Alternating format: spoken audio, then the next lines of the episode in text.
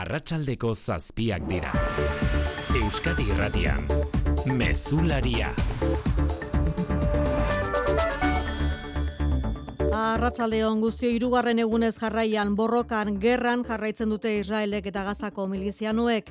Israel ari da berreskuratzen Gazako mugatik gertu jamasen esku dauden komunitate Israeldarrak baina ez dute erabateko kontrola lortu. Gaza etengabe ari dira bombardatzen eta setioa ere agindu du Israelek 2 milioi inguru persona bizi diren lurraldearen aurka. Hildakoak batean eta bestean milatik gora mila eta iruren baino gehiago. Azken ordua jakin nahi genuke gazako mugatik Mikelai Estaran, beren berri emaile berezia, Arratsaldeon. Arratxaldeon, bortizkeria gorenean da goza eta inguruan. Israelgo armadak ezarri duen azken poziziora heldu gara gaur, eta tankeak eta soldaduakan eta hemen ikusi ditugu, gerra egazkinak gelditu gabe, netan jauk mendeku aldarrikatu zuen eta oso gogor ari dira honekin batera, erabateko blokeoa ezartzea erabaki dute. Beraz, gazan ez elikadurik, ez sendagairik, ez urik, ez da ezer sartuko. Gaza inguruan urduritasuna da nagusi jamaseko milizianoak oraindik borrokan daudelako eta infiltrazioak ez direlako gelditu. Beste puntu beroa dudari gabe baituak dira. Jamasek ez du oraindik zenbaki bat eman, baina dozenaka daude islamistek esan duten ez gaur gauean lau hil dira Israelek egin duen bombardaketa batean. Katar, Turkia edo Egipto presta gertu dira bitartekaritza lan egiteko, baina oraindik armak besterik ez dira mintzo.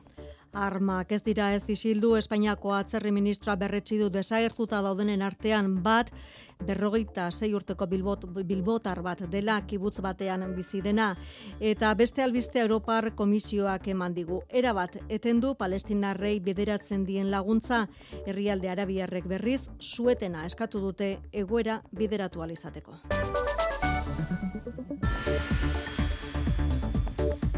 Israel eta Hamasen arteko gerra abia puntua astelen honetan, gainerako albisten artean Monkloari begira izan gara arratsaldean xikarresnal arratsaldeon. Arratsaldeon ana.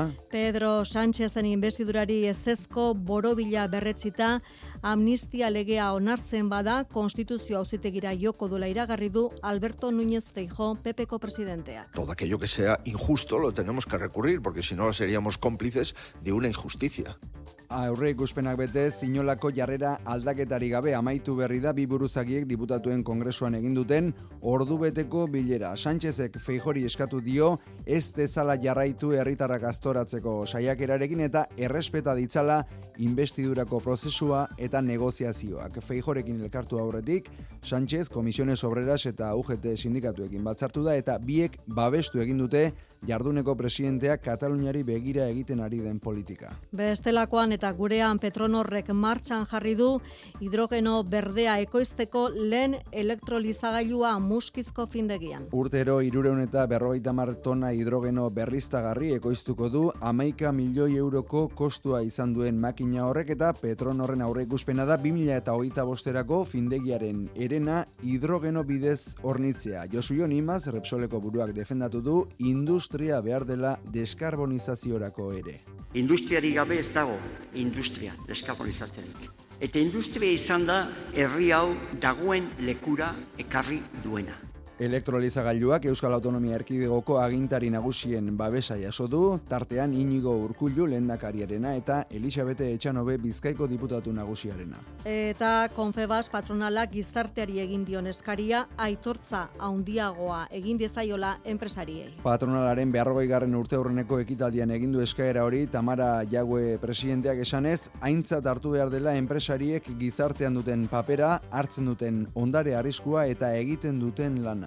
Estamos convencidos de que el papel del empresario y la empresaria, su trabajo, merece un mayor reconocimiento social del que hoy tenemos. Konfe Basken beharroi garren urte horreneko ekitaldian izan da Felipe Seigarrena Espainiako erregea ere. Gipuzkoako eraikinen eta lokalen garbitzaile sektorean, garbitze sektorean aurreakordioa lortu dute elak eta aspel patronalak eta bertan bera utzi dute datorren astean abiatzeko azuten bi asteko grebaldia. Bost urteko greba dinamikaren ondoren egin dute aurreakordioa sektorean ordezkaritzaren euneko berrogeita amalau duen elak eta patronalak. Bos mila langileri eragingo dio eta besteak beste adostu dute soldatak euneko hogei igotzea eta ultraaktibitatea. Sektorean jarduten duten euneko laurogeita mar emakumeak dira eta soldata harrakala euneko berrogeita ama bost murriztuko dela nabarmendu du elak. Aldiz, lab kritiko mintzatu da aurre akordioarekin eta dio soldata arakala areagotzea dakarrela. Kiroletan emakumezkoen futboliga ipatu behar dugu, Xaber Muru Arratsaldeon. Arratsaldeon bai, atleti, At, bai, esan esan. Atleti Huelbako esportinen kontra ari dela jokatzen, ezta? Bai, lestaman, zurigorriak aurretik dira, bat eta huts Marta San Adrian, aurrelari Donostiarrak egin du partiduko gol bakarra, bigarren zatia astear da. Osasunak kontratua berritu dio ante Budimirri 2000 eta hogeita zazpi arte, orain indarrean dagona, beste bi urte luzatuz hogeita amabi urteko, aurrelari kroaziarrak, hogei milioi euroko etete klausularekin jarraituko du. Zesta punta jaiala heligako fina aurrekoak, durangoko eskurdi pilotalekuan, goikotxea eta López, Saladuix eta Baskeren kontra, ondoren erkiega eta gorka joan eta minbielen kontra jaialdia ordu erdi barru hasiko da. Eta saskiboloia bertan bera geratu da, lointa gernika bizkaiak Israelen ostegun honetan jokatu bertzuen, Eurokapeko partidua gerrak eragindako atzerapena. Laboral kutsak babestuta, eguraldia eta trafikoa. Eguraldiaren iragarpen alenda bizi, guzkine iturriotz, arratsaldeon. Arratsaldeon gora berari gabe amaituko dugu eguna eta bihar ere antzera jarraituko dugu. Eguna giro freskoarekin hasiko dugu eta agian lanbro pizka batekin, baina gainerako orduetan eguzkitxo egongo da.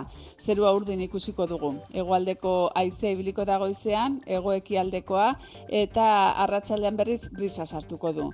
Temperatura ez dugu aldaketarik espero. Altuenak 25 eta hogeita margadu artekoak izango dira.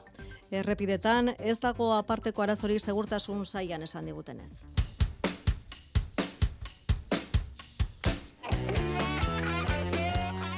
Eta sarrera bukatu aurretik musika apur bat Los Angelesetik rock doinu indartsoa dakartza Nebula taldeak gaur Bilbora.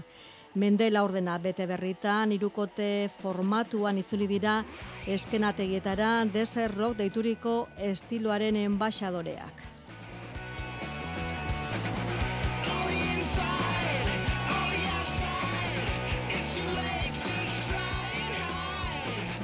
Gaur iluntzeko zortzitatik aurrera Bilboko kafe antzokiko kutsa beltza aretora hurbiltzen direnek bertako abestiak entzuteko aukera izango dute.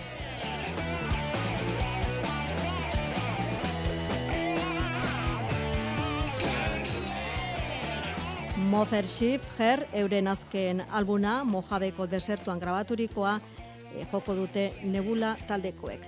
Santi Gurrutxaga eta Beñat Ibargoien kontrolean arratsaldeko zazpiak eta ia zortze minutu dira. Euskadi Irratian, Mezularia.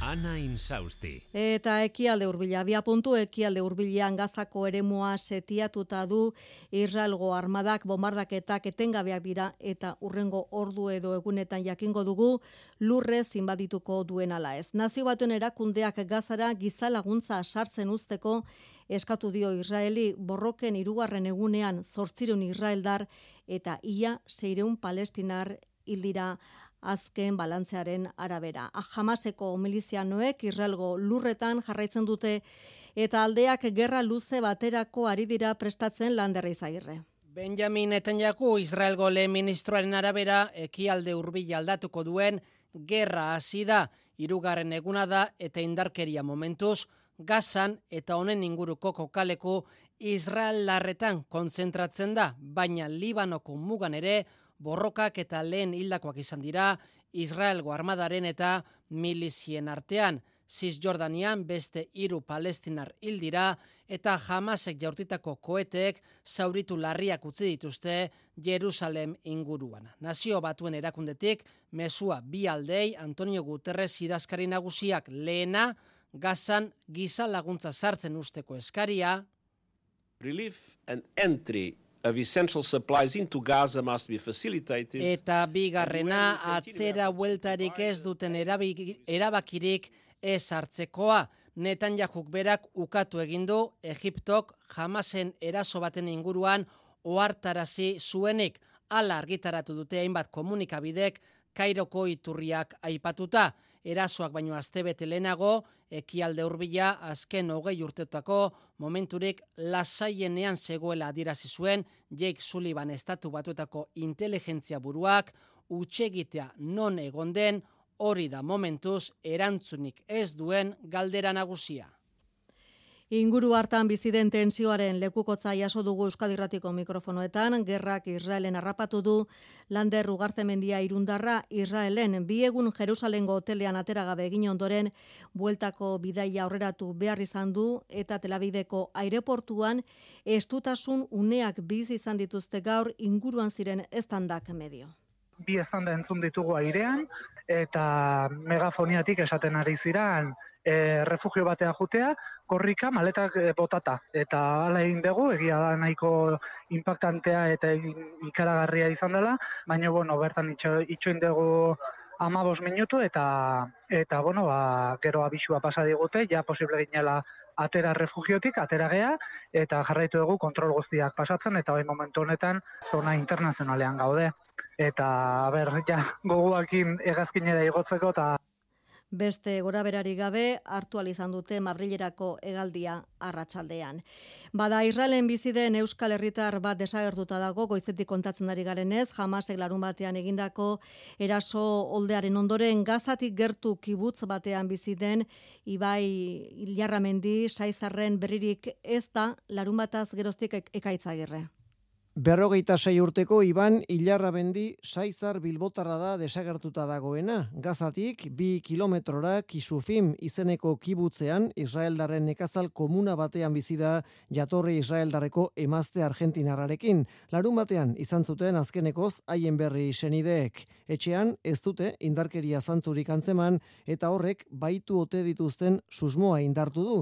Naiz eta horren baiestapenik ez dagoen. Jose Manuel Alvarez, Espainiako atzerri ministroak goizean jakinarazi du Espainiar nazionalitateko bi pertsona harrapatu zituela larun bateko erasoak. Sepan que hay dos españoles de los que tenemos indicios que se han visto afectados eh, Xetasun gehiago ez du eman atzerri ministroak Iban Ilarramendiz gain nazionalitate Espainiar eta Israel darra duen emeretzi urteko emakume andaluziar bat ere falta da.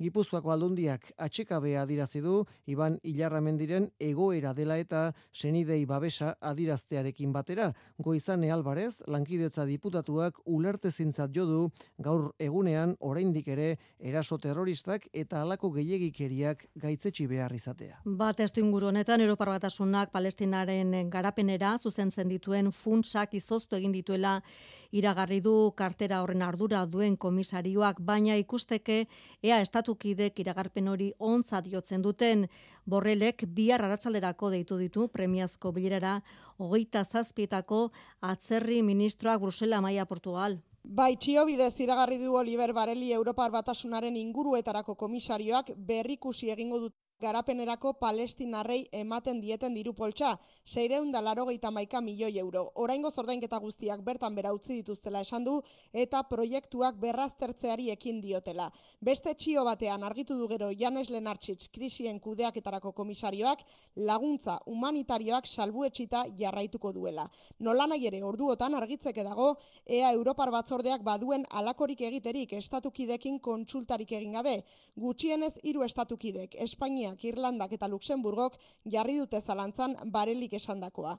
Gainera, honek arratsaldean iragarri duena ez dator bat aurrez bere bozera mailak esan duenarekin. Ziurtatu baitu badituztela mekanismoak bermatzeko zaurgarrien entzako diren funtsoriek ez dituela jamasek berbideratzen ekintza terroristetarako. Ana Pisonero bozera mailea. It's very clear that the EU does not fund Hamas or any other terrorist organization activities. The EU has very strict rules in place. Batzordetik esan azuten gainera Palestina Palestinarako laguntzetan aldaketarik egin behar ote zen bi hartzirela aztertzekoak Josep Burrell diplomazia burua eta hogeita zazpietako atzerri ministroak premiazko bileran. Ez dirudi bareli komisarioak azken hitza izango duenik auzi honetan sortu duen arrabotsaren ondoren. Bitartean eta hemen alde bateko eta besteko elkarreteratzeak egiten ari dira, gurean baionan bukatu berri da komunitate judutarrak iriko sinagogan egin duen protesta bilkura bertaragoa Andoni Lizeaga Arratsaldeon. Arratsaldeon amaitu berria elgarretaratzea hemen Baionako sinagogan. Larun bat goizetik Frantziako Barne Ministerioak gune sensibleen tarteko errezugunean zaintzea azkartu du horien artean sinagogak Euskal Herrian bi miarritzen eta Baionan. Laureun familia komunitate horretan eta Xabat festan izan zen erasoa. Politika egiteko asmorik ez dutela errandu komunitate horren presidenteak Debora Lupien Suarezek. Beaucoup d'entre nous nous connaissons beaucoup euh, d'amis ou de familles Une honetan eskualdia da gurea askok lagunak eta familia baituguan eta biztantena gatazka hori hemen amaitzeko kezka handia da, arranguratuta gaude. Baionako herriko etxeko autetzi ere bada Lupin Suarez eta berarekin izan dira janren etxegara jauzapeza eta elkargoko presidente eta Baionako suprefeta Fabriz Goze, Angeluka auzapeza Klodolib eta miarritzekoa Maider Arostegi. Iruñean berriz Palestinako herriari elkartasuna dirazteko bilkura egin berri dute udaletxe aurrean, bihar Bilbon eta Donostian egingo dira konzentrazioak eta etzi gazteizen. Tamer Biraui tolosan bizi den Palestinarra jamasek asteburuan abiatutako erasoaldiaren zilegitasuna defendatu du Euskadirratiko faktorian. Mendebaldeko edabidek gatazkaren benetako arazoari ez diotela begiratzen salatu du, eta erirugeita amabost urte zai eman ondoren orain palestinarrek erantzuteko ordua dela. Desesperazioarik ez, erabaki haundia eta garbia da, munduak dela asko, beste aldera, beste aldera ikusten ari du, uh, gure askatasuna gure iskuz dago, larun batean hasi da, uh, akzio legitimo eta natural bat da. Honek guztiak ekonomiari zuzen, zuzena eragiten dio, gerraren ondorioz, Europako bursa nagusiek gorriz itxi dute gaurko saioa, baina galerak ez dira oso haundiak izan petroleoaren prezioak ordea, iguera esanguratsua izan du zistoitorrea goitia. Goizaldean euneko bost garestiago ere kotizatu du Brent petroleupelak merkatuan, eta gerora igoera apaldu den arren une hauetan euneko lau ingurukoa da. Eun dolarreko muga psikologikora urbildu ostean, asteak zera matzan petroleoaren prezioak bere egiten, baina gerrak joera hori eten du. Hala ere, Niko Kuenka ekonomilariak ez duzte duela berrogeita marrurte jonki purreko gerrak eragindakoa bezalako krisirik biziko dugunik orengoan. Goratu behar dugu, eh, gerra hortan, eh, ekodizle diren herrialdek, eh, herrialde ekodizleak batez ere arabiarrek petroleo erabili zutela e, mendebaldeari eraso egiteko, ez da? E, boikoteatzeko, ez da? Azken batean, eh, gerra hortan mendebaldeak nabarmen e, babestu egin zuen Israel, eta zigor bezala ba, petroleo erabili zuten. Momentu hontan, eta hori agertatzen edana, egon da eta bat herrialdeko e, isle eta Israelen artean, beraz ez daude estenatoki hortan, Testu inguru honetan lurralde petroleo esportatzaileen erakundeak agiriak kaleratu durria den eta bertan dio energiaren merkatuan kaosa saiesteko amalau bilioi dolarreko inbertsioak egin beharko direla petroleo industrian 2000 eta berrogeita bost urtera bitarte. Izan ere, erakundearen aurreikuspena baita, ordurarte gora egiten jarraituko duela petroleo eskariak. Inbertsio eskari eta aurreikuspen horiek estatus bat energiaren nazioarteko erakundearen ikuspuntuarekin. Azken honen arabera, petroleo eskariak 2000 eta hogeita marrean joko du goia eta hortik aurrera behera egingo du. Beraz, petroleo industrian egindako inbertsioak murriztu eta energia berriztagarrietan egindakoak irukoiztea proposatu du. Nahi dudan munduan pentsatuz, inbertitzen dut. Planetarikiko arduraz inbertitu zure aurrezkiak. Laboral kutxe inbertsio funtsekin, ikeke jasangarritasun irizpidez inberti ditzakezu zure aurrezkiak. Galdetu gertuen duzun bulegoan. Laboral kutxa, bada beste modu bat. Informazio liburuska eta inbertitzailearen zako funtsezko datuen agiria bulegoetan laboralkutxa.eusen eta CNMV-en. Endain eta altzariak, berrogita mar logelarekin eta lasi koltsoi ospetsuekin osatutako erakusketari esker, atxeden eta erlaxatze gaietan ez dute parekorik. Egun gogor baten ondoren ez baitago atxeden aldi suspergarri bat baino ez erroberik. Endain eta altzariak, logelen etxea itziarren, larun batetan irekita goizez eta arratsaldez eta interneten mueblesendaneta.com. Euskadi erratian, zu, ondo egotea nahi dugu. Tira, ondo, ondo baino beto. Are gehiago, aldela, ezin hobeto. Maialen oterminekin. Ostegun iluntzeetan, hobeto, kaltea. Estatu Espainiarrean Pedro Sánchez jarduneko gobernu presidentea hasi da alderdiekin eta eragile sozialekin investidura hitz egiten. Arratsaldean Alberto Núñez Feijo popularra hartu du kongresuan eta PSOEko iturrik adirazi dute hauteskunden emaitzak respetatu eta azken egunetan izan diren protesten aurrean neurriz jokatzeko eskatu diola Sánchezek Feijori. Honek iragarri du amnistiaren legea onartzen bada konstituzionalera joko duela eta hauteskunde errek pikapena ere eskatu du Madrid nerea sarriegi arratsaldeon. Arratxaldeon bai, ez ustekorik ez, ordubeteko bilerak balio izan du berresteko Sánchezen eta Feijoren arteko distantzia gaindi ezina dela. Prentxaurrean oraintxe, Feijok salatu du Sánchez edozein prezio onartzeko prest dagoela, independentisten eskari guztiak beteko dituela, bere helburu bakarra Monkloari eustea delako. Bere iritziz, konstituzioak ez du amnistiarik onartzen eta legea onartzen bada, auzitegietan elegitea aurkeztuko dute. Feijok hauteskunde errepikapena eskatu du. Desde luego, en estas condiciones, yo lo tengo muy claro. Entre desigualdad y nuevas elecciones, lo más honesto son nuevas elecciones. Baina si Sánchezek ustaileko hauteskunden emaitzak errespetatzeko eskatu dio eta batez ere zuhurtziaz neurriz jokatu eta kaleko protestak auspotzeari utz diezaiola. Botere judizialaren kontseilu nagusia berritzeko negoziak eta desblokeatzeko ere eskatu dio. Kontaktu errondaren baitan, Sánchezek UGT eta Komisiones Obrera Sindikatuen babesa jaso du gaur amnistiari dago dagokionez entzun Unai Sordo komisionesen idazkari nagusia. Creemos que hace falta que la política juegue un papel, lo ha jugado en este último tiempo, hemos conocido los indultos, que han Bihar Benegaren eta Eusko Alderdi Jeltzalearen txanda izango da Sánchezen errondan, ordu batean bilduko da Aitor Esteban Jeltzaleen bozera mailearekin. Nafarroan sozialistek EH Bilduri udalerrien eta konzejuen federazioaren presidentza eman ondoren, UPNek zuzeneko lotura egindu Sánchezen investidurarekin patxirigoien. UPN gaitzetsi egin du PSNek EH Bilduko hautagaiari emandako babesa espartzaren aburuz, Txibite eta Sánchez babestearen truke jasotako ordaina da. En política nada es gratis. Pedro Sánchez va a ser presidente gracias a Bildu. Y Bildu no pide nada a cambio. EH Bildu isilik dagoela eta politikan ezer ez dela musutruk izaten uhartarazi du buruzagi regionalistak.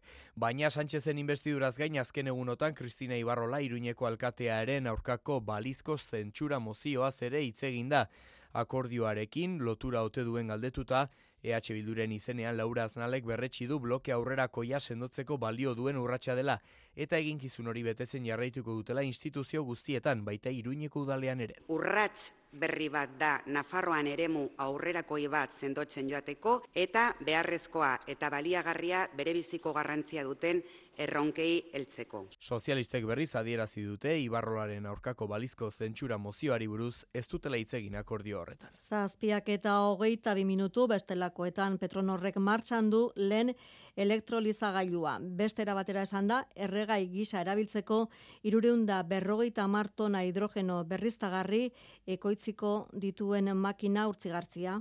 Industriaren deskarbonizazioa eta teknologia esku hartuta doa, zare gehiago 2000 eta berroita marrer arte gutxienez munduko ekonomiaren euneko irurogei elektrifikatzea ezinezkoa dela kontuan hartzen badugu Josu Junimaz, Repsolen konseiari delegatuaren arabera. Transizio energetikoan beraz beharrezkoak dire hidrogeno eta bestelako erregai sintetikoak eta horiek egoizteko teknologia eta industria. Industriari gabe ez dago industria deskarbonizatzerik. Eta industria izan da herri hau dagoen lekura ekarri duena. Industriari esker herri honetan ongizatea dugu. Josu Joni Mazen esanetan, Estatu Batuetan ez bezala, Europa neutraltasun teknologikoari ateak isten ari zaizkio, lasterketak teknologikoa galtzeko arriskua dago. Hildo beretik hitz egin du Emiliana López Atxurra Petronorreko presidenteak eta eskerrak eman dizkierakunde publikoei hidrogenoaren proiektua bestegatik. Inigurku lehendakariak energia berriztagarrien aldeko apustua berretsi du. Energia berriztagarriak behar beharrezkoa ditu. Ez da egiten dugun aukera bat. Gaur egun behar kolektibo bat dira. Ez dugu B planetarik, ez dugu beste aukerarik. Petronorrek martxan jarri duen 2,5 megabateko lehen elektrolizagailuak urtean iruronda berroita martone hidrogeno berriztagarrieko iztuko ditu auto batek urte osoan zehar egunean bi aldiz munduari bire emateko behar duen kopurua. Konfebazk Euskadiko patronalak Bilboko guen jeinen egindu bere berrogei garren urteurreneko ekitaldia, lauren gomidaturen babesarekin tartean izan dira Urkullu lendakaria eta Felipe Zeigarrena Espainiako erregea. Eta itzordua baliotu du Tamara Jague Konfebazkeko presidenteak enpresarien alegina eta konpromisoa aldarrikatzeko maialen narratibel.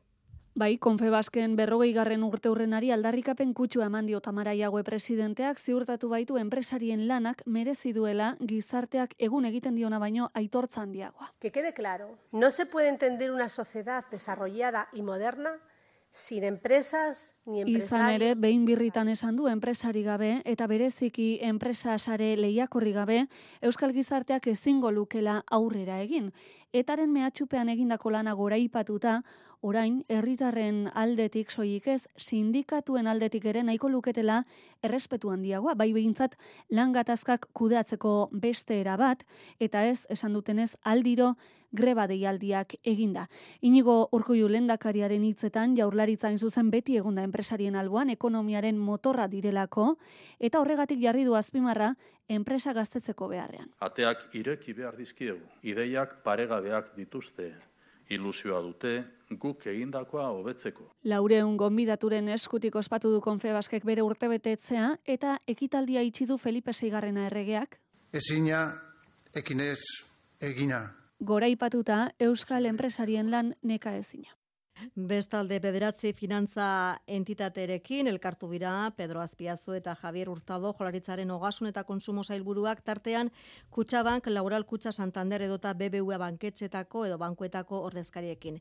Gordailuen gaineko ordainsariak lehen bailen igotzeko eskatu diete berriz ere. Interestasen igoerak gordailuen ordainsarietan eraginik ez duela izan gogoratu die jaurlaritzak eta Europan duela urtebete hasi zirela ordainsari zabala eskaintzen euneko hiru ingurukoa. Bestetik lehiatiletan aritzeko trabak, gehiegizko komisioak eta eskudiro ateratzeko zailtasunak, besteak beste kontsumobideren kezka iturri direla eta jaurlaritzatik jakinarazi diete datorren urtean ikuskapen kanpaina egingo duela kontsumo sailak. Eta lan arloan adostasuna Gipuzkoako eraikinen eta lokalen garbitzaile sektorean. Elak eta Aspel patronalak aurreakordioa egin eta bertan bera utzi dute datorren astean abiatzekoa zuten bi asteko greba. Bost urteko greba dinamikari amaiera emango dion adostasuna lortu dute bi aldeek eta horrek 5000 langileri eragingo dio. Tartean soldatak euneko hogei igotzea eta ultraaktivitate klausula lortu dute, sektorean ordezkaritzaren euneko berrogeita amalau daukan elak jakinara zituenez. Sektorean aritzen diren euneko laurogeita marre emakumezkoak dira,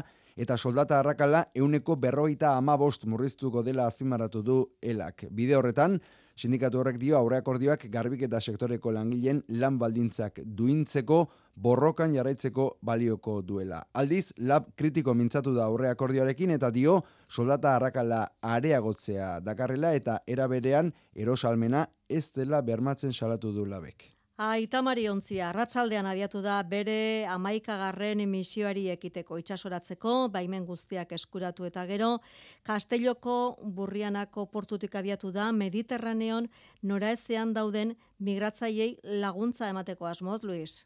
Aita Maria Ontziaren aurtengo hirugarren misioan sorti profesionalek eta bost voluntario kosatzen dute eskifaia.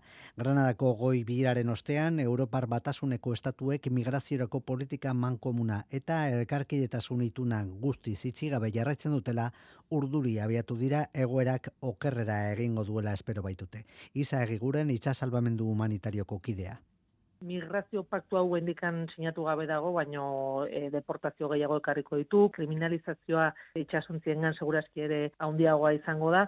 Orduan, bueno, urduri, gainera ez dakigu inoiz zer gertatuko den, beraz orain poliki poliki bost egun e, hauek pasatu eta ea zer gertatzen den iristen garenean, ze gero portua eskatzen dugunean, e, ditugu, isunak behar bada iristen dira, Aita Marira emisioetan 2000 eta emeretzi azkerostik mila pertsona baino gehiago erreskatatu dituzte mediterraneoko uretan.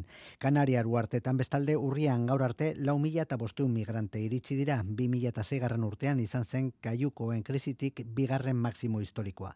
Bart gauean eta goizaldean Tenerife, Fuerteventura, Lanzarote eta Kanarian dira iritsitakoak zenbatuta, aurten emeretzi mila eta bosteun etorkin erreskatatu dituzte Kanarietan eta Afganistanen bizi duten egoera ere aipatu nahi genuke bukatu aurretik. Afganistanen ordu gutxiren buruan beste hiru lurrikara izan bai dituzte. Gaur larumateko lurrikara kateak kaltetu zuen Herat inguruan. 2000tik gora dira hildakoak, baina kopuruak gora egin dezake erreskate lanetan zaitasun handiak ari direlako izaten ekaitz. Arratxaldean bost koma bat graduko lurrikarak astindu du Afganistan mendebaldea, aurrez goizean beste bitan egindu dardar lurrak lehenaz gain egoera gehiago zailduz. Erat inguruan herri osoak daude suntxituta dozenatik gora dira eta hildakoak gutxienez 2000 eta laureun euren eskuekin eta ia tresnari gabe ari dira herritarrak ondakin azpitik jendea ateratzen. Nazio batuen erakundeak iru milioi euroko emergentzia laguntza iragarri du baina talibanen gobernuaren nazioarteko isolamenduak zaildu egiten du atzerriko baliabideak azkar iristea. Txinak, Pakistanek eta Iranek agindu dute laguntza, hortik aurrera aldiz apenas laguntza gehiago dagoen. Gauzak horrela, Afganistan bertako elkarte eta herritarrak ari dira, Kabul, Kandahar eta Eraten, kalean kutsak jarri eta dirua biltzen, biktimak eta kaltetuak hartatzeko.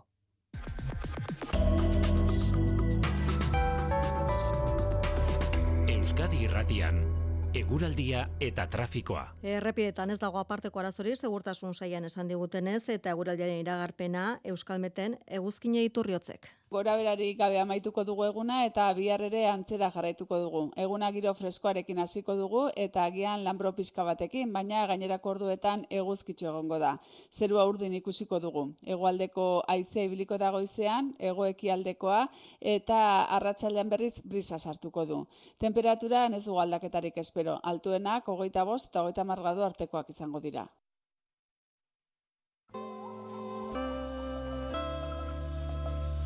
Mezularia, gertukoak.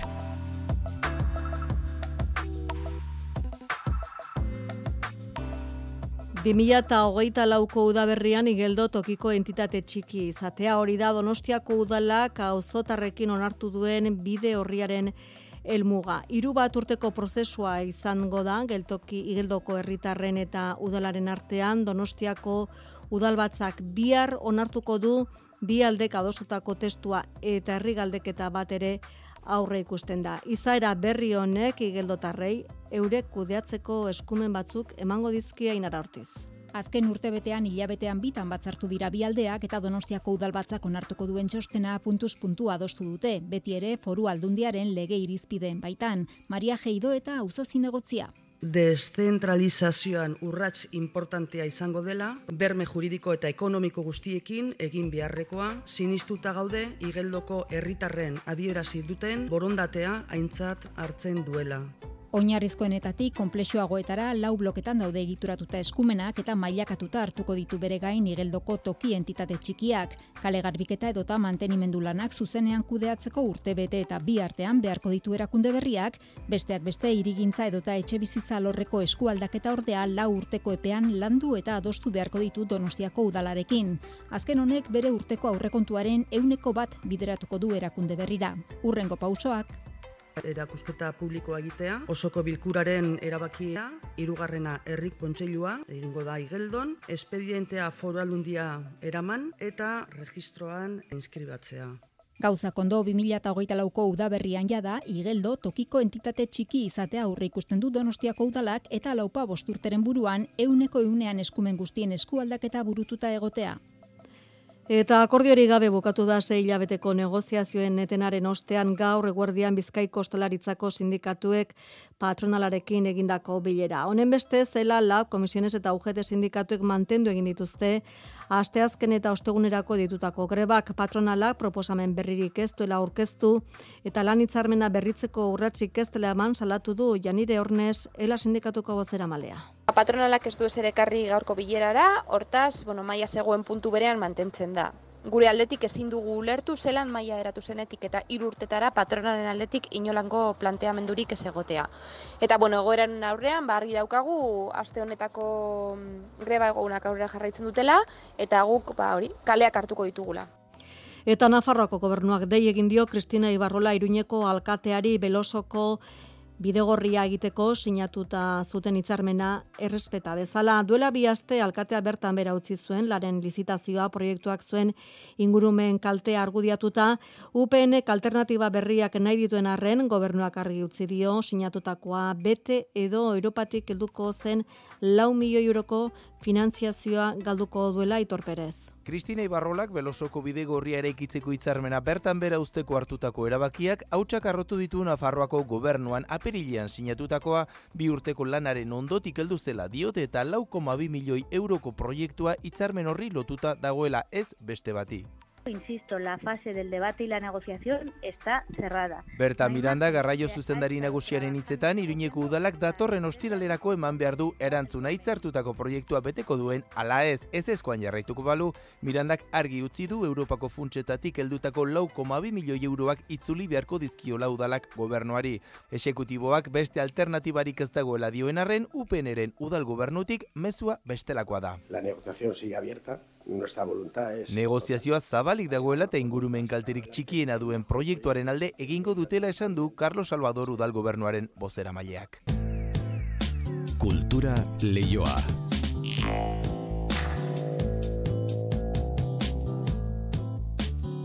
Ostiraletik aurrera, bueltan da Aftercates musika esperimentalaren jaialdia iruñean amargarren edizionetan, krisiaren konzeptuak ardaztuko du egitara osoa. Eta prestatu dituzten emanaldi laborategi eta konzuertoetako abia puntua izango da. Lehenengo itzordua, ostira larratzaldean izango da, ziudadelako armen aretoan itziar lumbreras. Experimentazio musikala berriro ere Aftercage jaialdiaren protagonista. Amargarren edizionetako nobeda den nagusia da sormen laborategiak martxan jarri dituztela, eta horietan sortu dituzte jaialdian ikusiko diren amabi proposamen artistikoak. Lehenengoa, ziudadelako armen aretoan egingo dute. Zuaitza denbora, Guillermo Kobo musikagilearen obra berria da. Mielotxin taldeak, Salvatara Zona perkusionistak eta Joaquin Maia musika eskolako ikasleek interpretatuko dute. Carlos Carlos Zirizaren eskultura gainera musika tresna bihurtuko dira emanaldian. Un conjunto de 12 Amabi eskultura dira guztira eta sabaiatik zintzili jarriko ditut erlojuaren itxure emateko. Erlojuaren horratzak bailiran denboraren etapak markatuko dituzte. Gizakia eta naturaren arteko harremana islatu nahi izan dut. Eskulturak gainera musika tresna bihurtuko dira emanaldia bitartean. Instrumentos musicales. Iruñeko ziudadelaz gain, beste boste goitza izango ditu jaialdiak, Nafarroako Unibertsitateko Museoak esaterako bi proposamen hartuko ditu. Nafarroako Museoan, Iruñeko Kasinoan, Planetarioan eta Oteiza Museoan ere eskeniko dituzte emanaldiak. Horietako batzuetan gainera, Nafarroako hainbat hezkuntza zentroetako ikasleek parte hartuko dute. Izan ere, jarduera pedagogikoei garrantzi handia eman diete eta hainbat laborategi eta lantegi antolatu dituzte. Jaialdiaren inguruko informazio guztia Festival Es webgunean kontsultatu daiteke.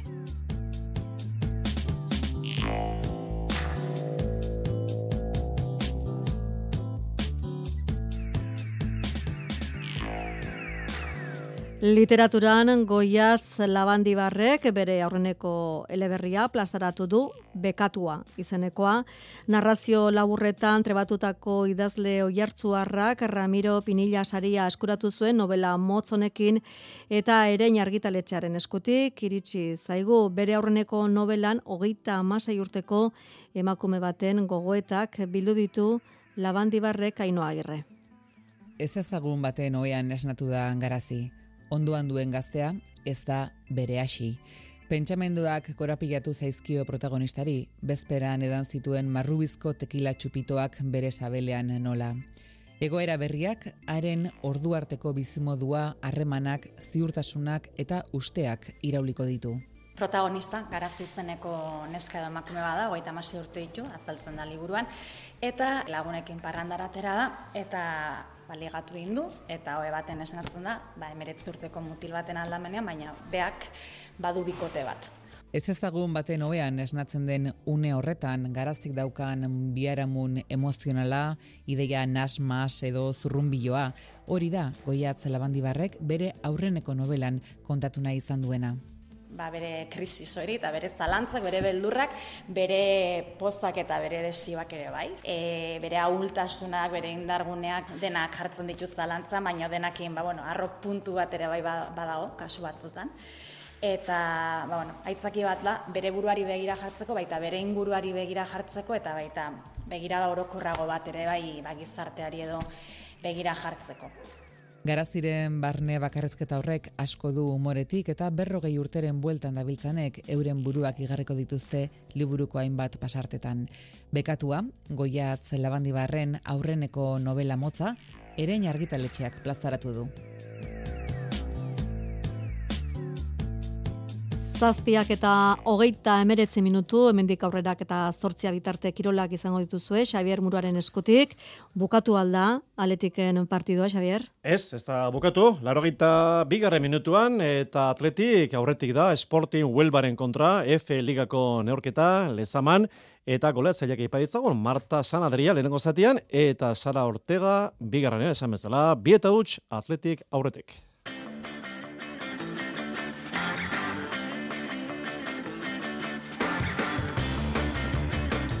Osasunak kontratua berritu dio ante Budimirri 2000 eta hogeita zazpi arte orain indarrean dagoena beste bi urte luzatuz. Hogeita amabi urteko aurrelari kroaziarrak hogei milioi euroko etete klausulorekin jarraituko du. Zesta punta jaiala eligako final aurrekoak Durangoko eskurdi pilotalekoan hasi berria lehenengo kanporaketa Goikotxe eta López, Laduix eta Baskeren kontra, ondoren Erkiaga eta Gorka, Joan eta Minbielen kontra. Saskibaloian bertan bera, geratu da, lointe Gernikak, Gernika Bizkaiak Israelen, oste honetan jokatu bertzioen, Eurokapeko partidua gerrak eragin daukatzerapena. Eta atletismoa miresmena eragin du Kelvin Kiptumek egindako markak Chicagoko maratoian, hogeita irurteko atleta Keniarrak, bi orduko langa bota dezake, eta bat formulan, palamaresak izentzen jarraitzen du Max Verstappenek, Piloto Herberiarrak hirugarren aldez irabazi du munduko txabelketa sei proben faltan. Entzuleo, karratxaldeon, zazpiek eta berrogei minutu, kirol tartea eta bia puntu futbola, atletik ari da jokatzen, unionetan, lezaman, sporting, huelbaren kontra, F ligako irugarren jarduneliko leia, larogeite irugarren minutuan, bi eta huts, atletik aurretik, Marta Sanatirenek egin du lehenengo zatian gola, eta bigarren hasi orduko Sara Ortegak irabazi ezkero, bigarren garaipena izango luke David Aznarren taldeak, atletik esan bezala, orengoz bigoleko aldeaz. Ez da orengoz jardualdi ona izan hori bai, atzo galdo zuten Eibarrek etxean Teneriferen kontra eta Realak Barcelonan. Eman dizaiegon, gainbegiratua, bi euskal taldeak egindakoari, harritxuri bar? Gaurko emaitzak goxatu beharko du jardunaldia izan ere, bai realak baita eibarrek ere atzo galdu egin zuten. Etxetik kanpo realak barsa hundiaren aurka jokatu zuen eta ezin izan zuen hiru eta huts galdu zuen etzion inolako aukerarik eman Bartzelonak. Urrengo partidua etxean realak eibarren aurka izango du. Eibarrek bitxia da garaipen bakarra du eta bere etxetik kanpo atzo granadillaren aurka utz eta bat galdu zuen ipuruan. Jerei Martin entrenatzailea. Partidu zaila genekaun aurrian, eh, hasieran ondo sartu gera partidura, e, gero Tenerife e, hobeto sentitu da, e, gola ere sartu digute. Kostatzaigu golo hori e, pues bueno, aurre egitea, nioia esan ere ondo bukatu dugu partidua, e, behaien zelaian, zentroak ateratzen, aukerak egiten, baino zan nahikoa izan. Ligako derbiaren aurretik, zubietan realak eta ibarre jokatuko duten derbiaren aurretik, etzi, iluntzeko sortzietan jokatuko du Kopan Eibarrek bigarren errondako kanporak eta izango da lasonlanaren aurka. Osasunak ere asteazkenean badu kopako kanporak eta Eibarrek bezalaxe osasunak arratsaldeko bostetan aimeren aurka jokatuko du taxoaren. Eta gizonezkoen ligan, taldeek etenaldi izango dute urrengo asteburuan, bederatzi jardualdi jokatuta, Euskal talde egoera, atletik bosgarren postuan, reala seigarren, osasun amabigarren, eta alabez amazazpigarren. Osasunan, gaur ustekabeko berria, talde nafarrak, kontratua berritu dio ante budimirri, 2008 zazpi arte. Orain indarrean dagoen hitzarmena, beste bi urterako luzatu dute bi aldeek, hogeita amabi urteko, aurrelari kroaziarrak, hogei milioi euroko etete klausulerekin jarraituko du. Realean, zauri eragin du, atzo metropolitanon galdutako partiduak, Monuera Montero, arbitroaren erabakiek zelesana eman dute, bi jokaldi eztabaidagarri zelaian, ustez bi penalti eta bakarra adirazi epaileak etxeko talderen aldekoa. Mikel Oierzabalen, kapitainaren hausnarketa. Ez da erresa ez, azkenen variante asko dago, e, arbitroke bai presio asko daukate, puntu askotan bai guk e, jokalari klubak ez laguntzen, ezin zaio buelta eman ja honi, da, da ez detuzte ja pena merezi dira ez dara buelta gehi ematea asuntu bai, e, pena bat, esate dizumezela azkenen, dizumezela azkenen e, punturik ez lortza baina, baina bueno, aurrea behitu behar da. E. Jokoari dagokionez, hainbestean atzo txuri urdinak, lehen zatian kateatuta ikusi genuen reala, bigarren zatian ordea pauso bat aurrera egin eta nortasuna erakutsi zuen imanoleen taldeak. Etzen ligako laugarren garipena jarraien eritxi, baina oroar reala maila honean da ondo jokatzen, imanolek ontzat eman du bere taldeak egindakoa azkeneko asteotan nahiko txukun ibilegoela, e, bai joko bai emaitza aldetik, eta pena izan dela gaurko biharrengo zatia ikusi ondoren, ba, bueno, gaur, e, behintzat puntu bat ere ateratzea. Eta helburua ba, hori izango dela, ze, ze joakin ba, dihoaztin jokalari guztiak ondo bueltatzea, eta donostin gehatzean gehatzean jokalariakin, ba, bueno, e, oso bueno, lan, lan ona egin, ba, bueno, honei jarripena emateko. Alabesek lanak ditu partiduak irabazteko ondorioz zelkapen nagusian beko eremuan sartu da Luis Gartzia plazaren taldea. Azkeneko bost jardunaldietan bi puntu baino ez bi garaipen jokatu dituen ligako bederatzien partiduetan. Atzo beti zen kontra banagin zuen taldera barrak, mendizorotzan, jon guri diren esanetan legezko emaitza. Nik uste taldiek eh, gola jasota ero ondo, ondo reakzionadula, azkarren pata deu, horre baita lagundu dugu lehenko zate dukitu gula bastante akzio ba, kontratan zehose gehiago atatzeko, e, llegada bastante, bastante onak, eta bigarren zati, ba, bueno, igual e, aukera aldetik ez da ez dugu genero bain beste, hasieran behaiek, e, ba, bueno, sartu digute, eta alare nik uste ba, momentu honak eukitu gola baita, biharren zatien, eta behek ez digutela askoi genera, orduan, ba, bueno, nik uste empate, empate justu izan dela. Eta berriro azpimarratzeko nola ez, alabeseko zalen jarrera, armaietako jarraitzaileen erabateko babesa dute jokalariek. Ba, azkenean, eh, afizitu eskerrak eman, ez, beti, beti hor daude animatzen larotama piko minutu, eta azkenean, ba, bueno, etxin jogatzen taldi, ba, hori, hori beti eskertu ditu, kanpoko talde ba, gehiago kosta dezaio, eta hori, ba, eskerrak eman, en, hola, hola segiko, eh, seguru, así que hemen nik uste puntu, puntu ategarren, ategarla. Bi aste barro izango da beraz, lehen mailako urrengo jardunaldia, iloren hogeian ostirala, osasuna granada, gaubeko bederatzietan, urrengo gunean larun bata Reala Mallorca ordubietan, igandean binorketa Bilarreal alabesi, tardietan, eta Barcelona Atletik gaueko bederatzietan. Atletik jake inerazi dunez, talde zurigorriak emanduen berria, Gerai Alvarezek lesio du eskuinankako abdutorean, golpea hartu zuen Almereren kontrako partiduan lehenagizeko minutuetan, eta kolpea bakarrik ez, esan ezela, lesio du atletikako atzelariak Gerai Alvarezek. Bigarren mailan Eibarrek goruntz jarraitzen du selkapen hausian, zazpigarren posturaino igo da taldi bartarra, eta igorako playoffak puntu bakar batera ditu. Aldiz, amore bita, atzole zama, etxeko lehenengo norketa galduta, jetxierako puntuekin dago. Azkeneko lau jardualdietan puntu bakarra atera du aritz mojikaren taldeak. Eibarko jokalariak sasoi betean daude, azkeneko boste partiduak errezkan irabazita, ama bigol eginda, iru jasota, atzoko alare, atzoko derbia, lezaman etzen garaipen arraza izan, eibarrentzat, amore bitak ere, ondo lehetu zuen derbian, lehen zati eroa, baina hori amaitutakoa norketaren azkeneko txampan, aketxek eman zion garipendaren gola, talde aramaginari. Joseba Etxeberria. Bueno, partidu oso zai bat irabazi dugu, eh, azkenean, eh, bueno, ez dugu ba, gure jokorik eh, onena azaldu, baina egia da, ba, gola aukera desiente sortu ditugula, eta, eta bueno, azkenean izan da, ba, agerren gol hori ez, eh, bueno, eh, egia da, beraiek oso sendo ondirela bai, e, intentsitate aldetik, ba, bueno, e, talde gogorra daukate eta eta beti da saia hemen irabaztea. Amore bita lehiakor, aritu arren, sariri gabe geratu zen, taldeak izandako jarrera baletzat eman zuen aritz mojekak. Din uste, partida oso nahi indeula, e, kompetitu egu oso ondo, e, Ibar bezalako talde batekin, etxean e, berriro ere, e, partido oso ona izan dugu, baina emaitza e, txarra Eta aurrengo jardunaldian, Ibar Huesca eta Leganez amore beta horiek enaurketak, bi partiduak urrengo igandean zeiterdietan.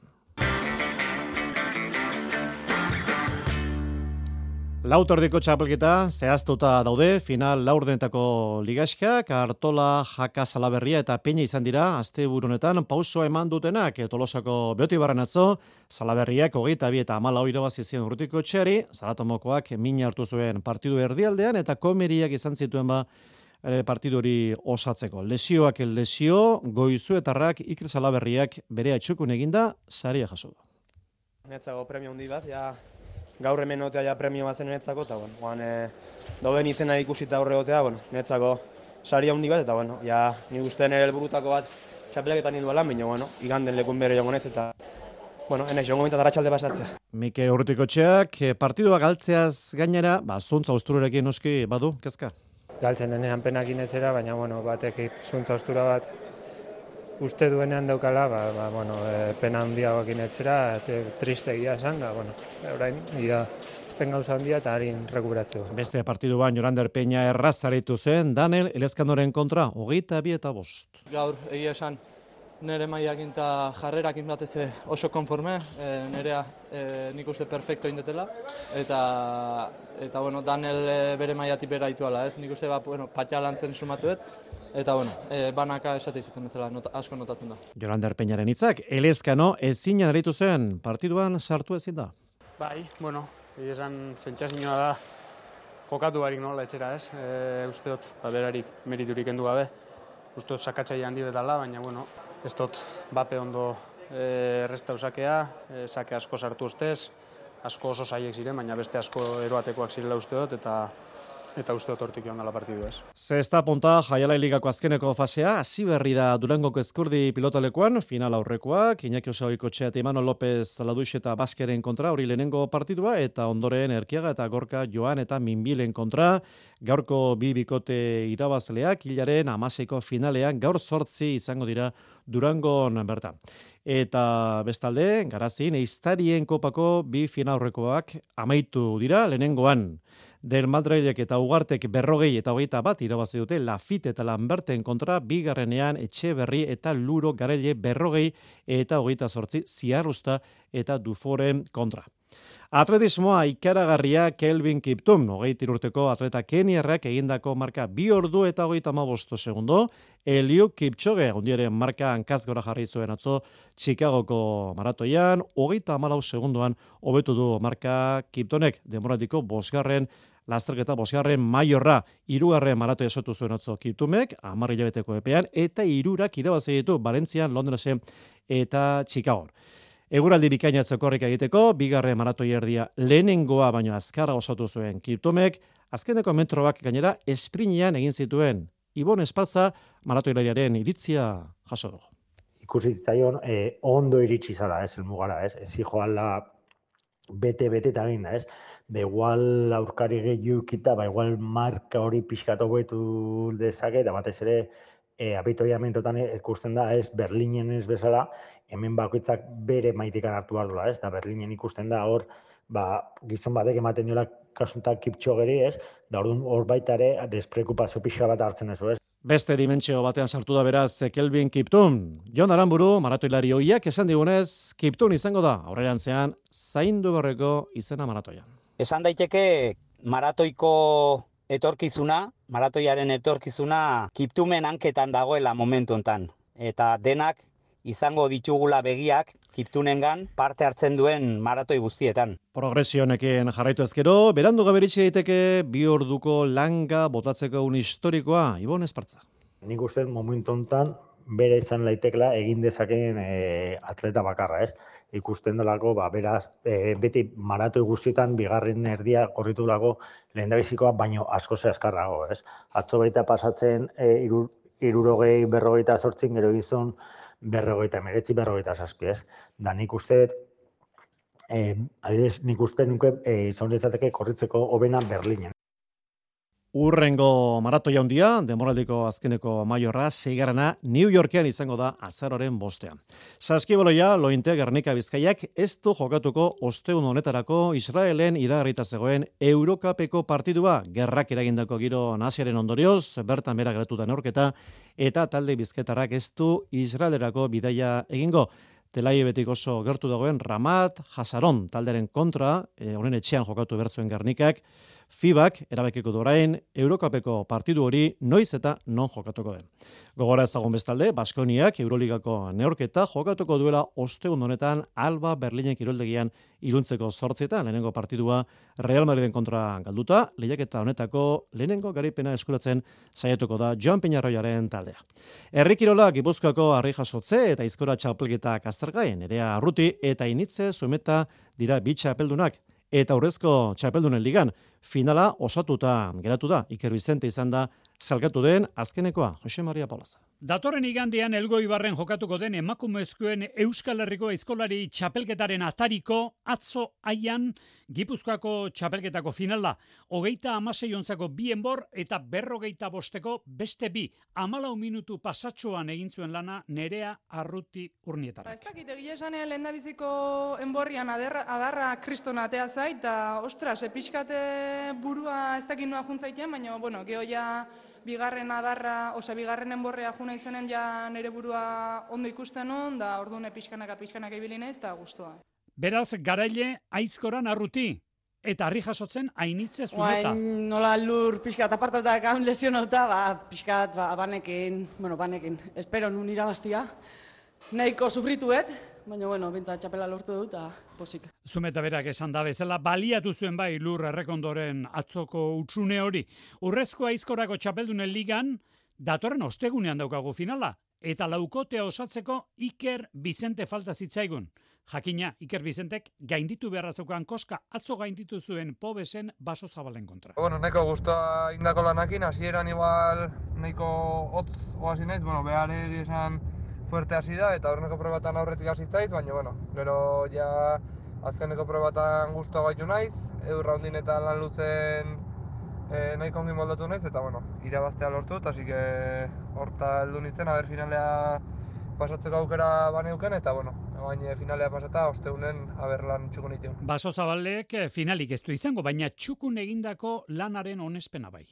Golpekakoan, nik bos golpe gutxiletan moztu golpekakoa, e, errapidezekua segundu bat azkarra beha baino, gehu gura hundila errapidezian beha gaurretik botaian, reale horsio bazan da, hane hoi segundu gaurretik botaia, vertikalian guztu atxuna, ez da beha geha bat segundu gendu izkia, eta hoxe geho lan luzian hortxe jonga, hortxe jonga, eta beha gaurretik aren ez da gizema segundu, ma bostu segundu horretik. Ba, kuadro polita gelditu da datorren ostegunerako, ego Euskal Herrian jai, eta etxebarrian, Markina etxebarrian jokatuko da finala orain arteko lanak bikoiztuta. Laukote hau da, txikia laugarrena, Larrañaga Espeleta eta Iker Bizente. Fotola, amaitu berria, lezaman Atletik, Sporting Huelva, ligako neurketa, demoraldiko bigarren garipena lortu du talde bizkatarrak. Iru eta huts amaitu da, naikari gartziak egin du irugarrena, aurreko biak, Sara Ortegek, Ortegak eta Marta Saradrenek, esan bezala. Iru eta huts Atletik geraile.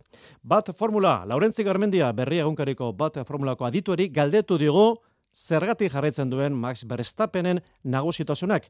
Piloto herberearrak irugarren aldiz irabazi du asteburunetan, munduko txapelketa zapaltzaile aritu da demoraldi osoan Max Verstappen. Laurentze Garrende.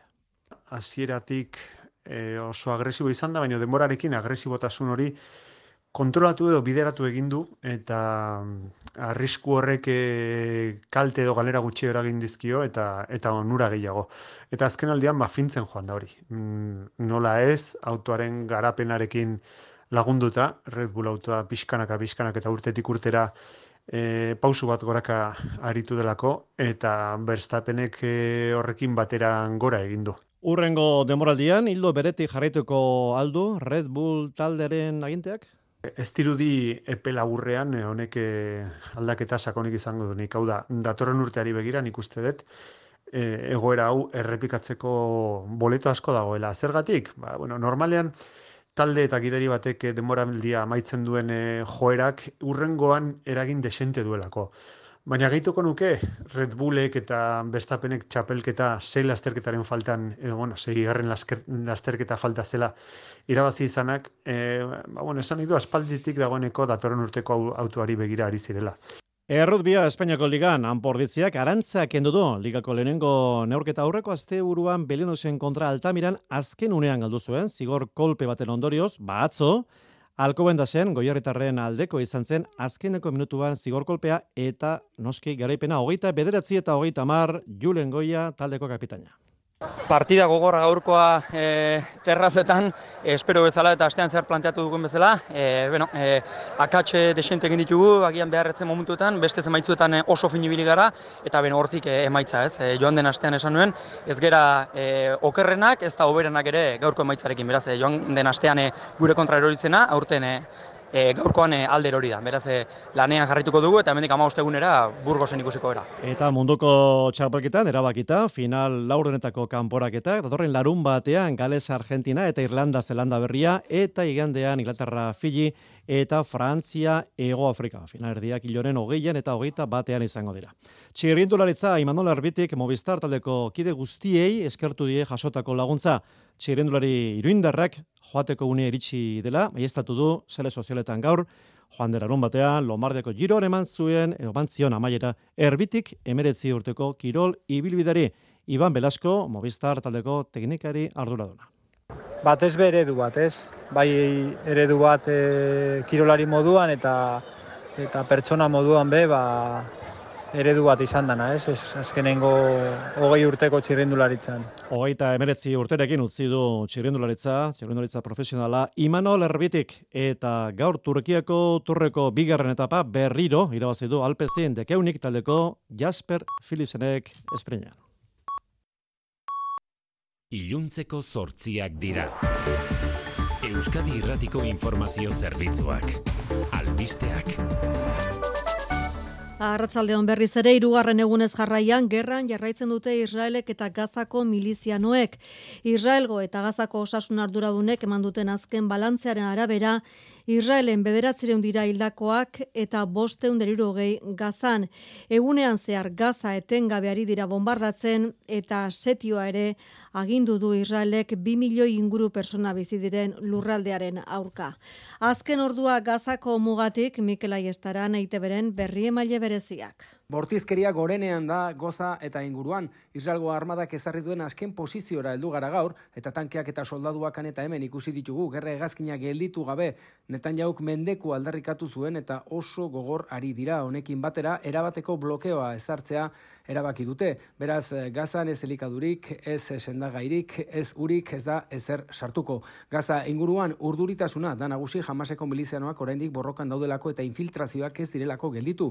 Beste puntu beroa dudari gabe baituak dira. Jamasek ez du oraindik zenbaki bat eman, baina dozenaka daude islamistek esan dutenez gaur gauean lau hil dira Israelek egin duen bombardaketa batean. Hain zuzen, baituak hiltzeko mehatxu egindu jamasek baldin eta Israelek gaza bombardatzen badu. Eta bitartean Espainiako atzerri ministroa berretsi du desagertuta odenen artean, bat berrogeita sei urteko bilbotar bat dela, kibutz batean bizi dena, eta beste albistea Europar Komisioak eman digu erabateten nahi du palestinarrei bederatzen dien laguntza, herrialde arabiarrek berriz, suetena eskatu dute egoera bideratu alizateko. Israel eta Hamasen arteko gerrak luze jo dezakela dirudi gainerako albisten artean Moncloari begira izan gara Arratsaldean Xikerresnal Arratsaldeon. Arratsaldeon bai. Pedro Sánchezen investidurari ezezko borobila berretzita amnistia legea onartzen bada Konstituzio auzitegira jokodula iragarri du Alberto Núñez Feijo PPko presidentea. Korrez gain eta goera ikusita hauteskundeak errepikatzearen alde hitz egin du Feijok si él está seguro de que esto mejora la convivencia, que la recoge en su programa electoral, que convoquemos nuevas elecciones. Aurre ikuspenak bete, zinolako jarrera aldaketari gabe amaitu berri da bi buruzakiek diputatuen kongresuan egin duten ordu beteko bilera. Sánchezek feijori eskatu dio ez dezala jarraitu herritarrak astoratzeko saiakerarekin eta errespeta ditzala investidurako prozesua eta negoziazioak. Feijorekin elkartu aurretik, Sánchez Komisiones Obreras eta UGT sindikatuekin batzartu da eta biek babestu egin dute jarduneko presidentea Kataluniari begira egiten ari den politika. Eta eguneko albistea dugu baita ere Petronorrek martxan jarri duela hidrogeno berdea ekoizteko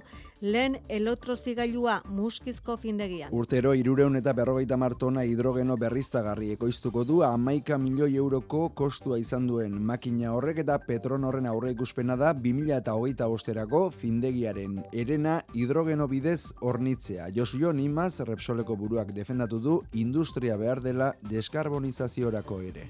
Industriari gabe ez dago industria deskarbonizatzenik. Eta industria izan da herri hau dagoen lekura ekarri duena. Elektrolizagailuak Euskal Autonomia Erkidegoko agintari nagusien babesa jaso du, tartean inigo urkullu lehendakariarena eta Elisabete Etxenaue Bizkaiko diputatu nagusiarena. Konfebas patronalak gizertari eskatu dio aitortza handiagoa egin dezaiela enpresariei. Patronalaren beharrogei garren urte urreneko ekitaldian egindu eskaera hori Tamara Jague presidenteak esanez aintzat hartu behar dela enpresariek gizartean duten papera, hartzen duten ondare arriskua eta egiten duten lana. Estamos convencidos de que el papel del empresario y la empresaria, su trabajo, merece un mayor reconocimiento social del que hoy tenemos. Konfebasken beharrogei garren urte urreneko ekitaldian izan da Felipe Seigarrena Espainiako erregea ere. Eta lan arloan arratsaldean jakin dugun berria Gipuzkoako eraikinen eta lokalen garbitzaile sektorean aurre akordioa lortu dutela elak eta aspel patronalak eta bertan bera utzi dutela batorren astean abiatzeko zuten bi asteko greba. Bost urteko greba dinamikaren ondoren egin dute aurre akordioa sektorean ordezkaritzaren euneko berrogeita amalau duen elak eta patronalak. Bos mila langileri eragingo dio eta besteak beste adostu dute soldatak euneko hogei igotzea eta ultraaktibitate klausula. Sektorean jarduten duten euneko laurogeita mar emakumeak dira eta soldata harrakala euneko berrogeita amabost murriztuko dela nabarmendu du elak. Aldiz, lab kritiko mintzatu da aurre akordioarekin eta dio soldata harrakala areagotzea dakarrela. Errepidetan ez dago aparteko araztori segurtasun saian berri eman digutenez eta euraldian iragarpena gaurkoaren oso antzekoa bihar ere Euskal Mete guzkin iturriotz. Gora berari gabe amaituko dugu eguna eta bihar ere antzera jarraituko dugu. Eguna giro freskoarekin hasiko dugu eta agian lanbro pixka batekin, baina gainerako orduetan eguzkitxo egongo da. Zerua urdin ikusiko dugu. Hegoaldeko haizea ibiliko dago izean, egoekialdekoa eta arratsalean berriz brisa sartuko du. Temperatura ez dugu aldaketarik espero. Altuenak, ogoita bost eta ogoita margadu artekoak izango dira. Iluntzeko zortziak eta bos minutu pasatxo, guraldetik besterik ez, bihar ordu berean arratsaleko zazpietan itzuliko da mezularia Euskadirratian ordurarte ondo izan.